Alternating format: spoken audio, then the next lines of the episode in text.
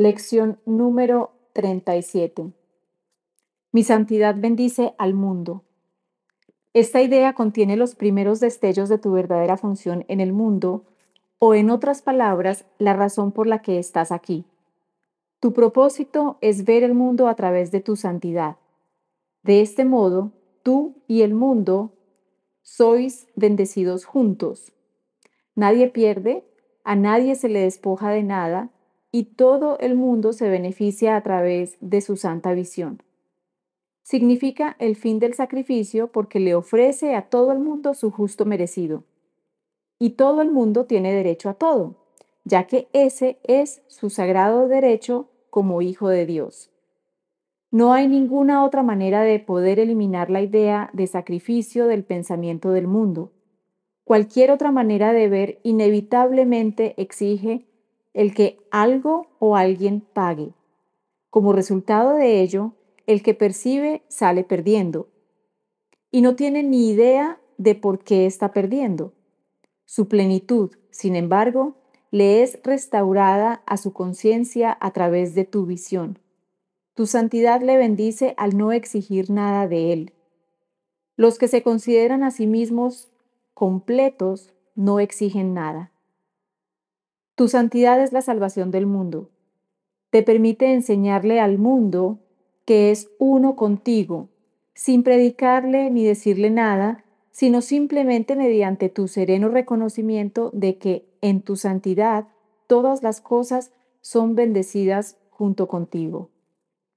Hoy debes dar comienzo a las cuatro sesiones de práctica más largas, las cuales han de tener una duración de tres a cinco minutos cada una repitiendo la idea de hoy, a lo cual ha de seguir un minuto más o menos en el que debes mirar a tu alrededor a medida que aplicas la idea a cualquier cosa que veas.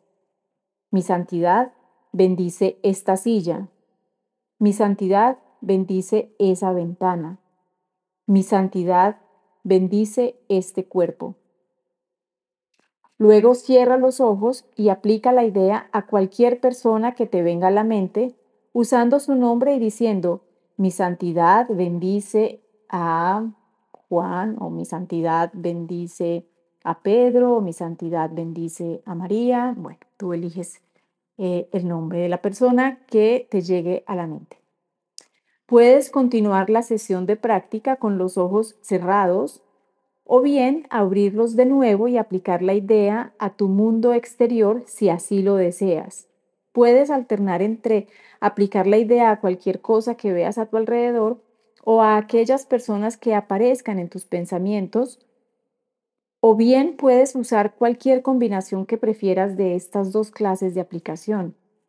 La sesión de práctica debe concluir con una repetición de la idea con los ojos cerrados, seguida inmediatamente por otra repetición con los ojos abiertos.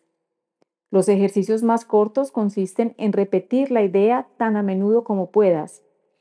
Resulta particularmente útil aplicarla en silencio a todas las personas con las que te encuentres usando su nombre al hacerlo. Es esencial que uses la idea si alguien parece causar una reacción adversa en ti.